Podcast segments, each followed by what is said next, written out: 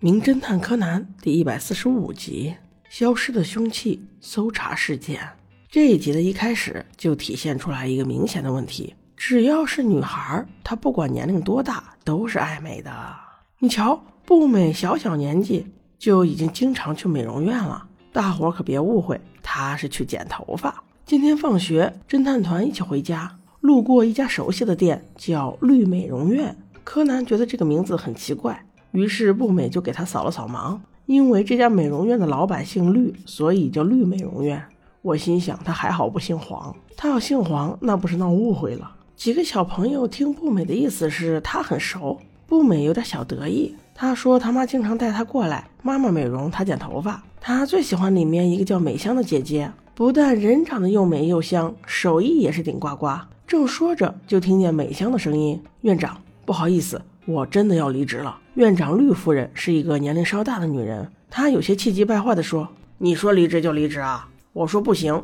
你别说一个星期了，就是一个月你也离不了职。废话少说，我这儿还忙着呢。”于是扭身干活去了。步美赶忙迎了上去，说道：“美香姐姐，你是要走吗？我还想找你剪头发呢。”美香也温和地说道：“是呀，我要跳槽，我找到一家更好的。不过没事儿。”过两天你来我家，我帮你剪好不好？步美欣然同意了，跟他约了时间，并且还自作主张的说：“我们小伙伴们一起去，可以吗？”美香大姐姐也欣然同意了。于是，在一天清晨，柯南就被迫陪着两个小姑娘去剪头发。当然，光叶和元太也在，他俩可是心甘情愿的。五人组到了美香姐姐家以后，按了很长时间的门铃，竟然没有人开。步美就试了试，意外的发现门竟然也没有锁。几人还正在抱怨美香姐姐真是一个大意的人，没成想元太却看到了骇人的一幕：美香姐姐竟躺在阳台，露出了半张脸。柯南瞬间就发觉不对，立刻叫人报警，而自己却是在勘察现场。木木警官随即赶到，发现又是柯南他们，显然有些不耐烦呢。怎么哪哪都有你呀？不过该调查还得调查。经检验，死者死于十到十三个小时之前。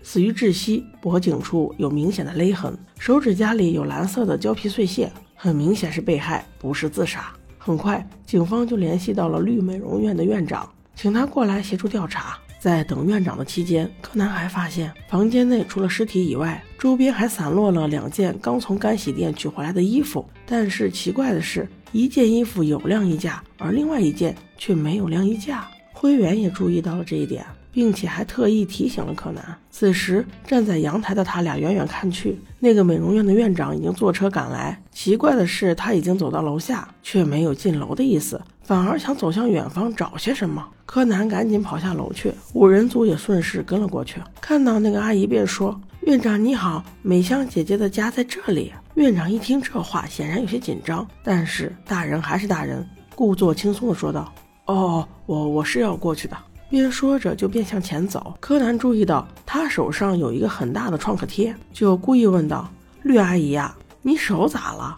昨天不还好好的吗？”那个院长赶紧捂住说：“哦，都怪我，都怪我，是我今天早上不小心烫伤了。”那语气，那动作，柯南一眼就断定他做贼心虚了。后来的事实证明，果然不出所料，院长见到尸体之后的一通操作令人惊讶不已。首先是情绪失控，哭了起来。然后狂奔到楼顶，迅速擦干眼泪，又在不停地观察着什么。当然，这一切都没有逃过柯南的眼睛。等他走后，柯南也去看，想看看这个说了谎的凶手老阿姨到底刚才在观察些什么。同样的角度，他只看见两个环卫工人在收垃圾。突然间，就那么灵光乍现，让他想通了一切。那个凶手就是在看收垃圾的人什么时候才能来，因为他估计凶手是把凶器扔到垃圾堆里了。于是他用最快的速度拉着木木警官去阻止了那些专门清运垃圾的工作人员。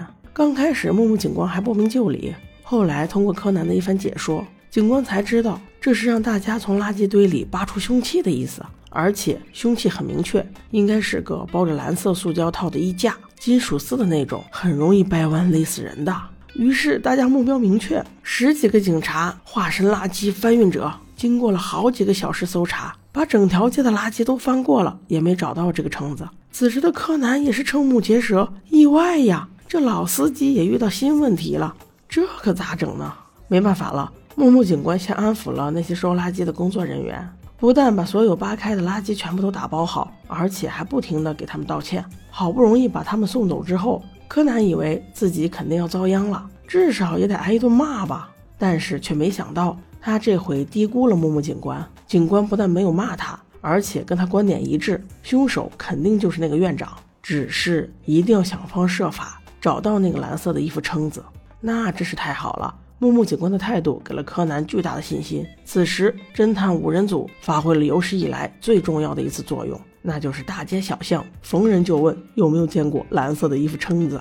你还别说，经过了几个小时努力，终于得到了一些线索。有一个老伯伯说，这个季节是乌鸦筑巢的季节，有时乌鸦会误以为衣服撑子是树枝，捡去筑巢。你们要不找找鸟巢试试？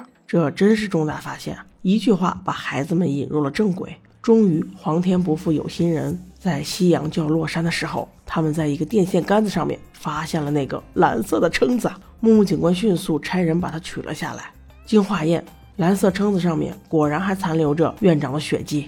这下不能抵赖了吧？证据确凿，直接缉拿归案。院长见到警察们来美容院缉拿他，倒也不意外。他心想，这也是迟早的事儿，于是从容地交代了一切。原来就在那天早上，他去找美香是为了要恳求美香不要辞职，工资的事儿可以再谈嘛。可是，在自己家有些放肆的美香，并没有认真听院长说话。而是一边取着衣服撑子，一边心想：不论你给我多少，我都不会回去的。也许是在取撑子的时候没有把握好力度，一下子不小心把撑子甩到了院长的脸上。那这会儿谁能高兴？我这点头哈腰的过来求你，你不答应也就算了，你还打人，这也太欺负人了。于是脾气上来的院长一把夺过了撑子，脑子一热就勒死了美香。挣扎间，撑子的尖头划伤了自己的手。事后，他带着撑子不知所措的逃了。半路上，随手就把充当凶器的撑子给扔到垃圾堆里了。这才有了之后所有的事儿。此时，他就是再忏悔也是无济于事。一时冲动，却害了自己一辈子。所以说，不论是钱财还是人才，是你的终究是你的，不是你的你也强求不来呀。您这是何必呢？您这又是何苦呢？我看。我还是好自为之吧。OK，宝宝们，我们下集见。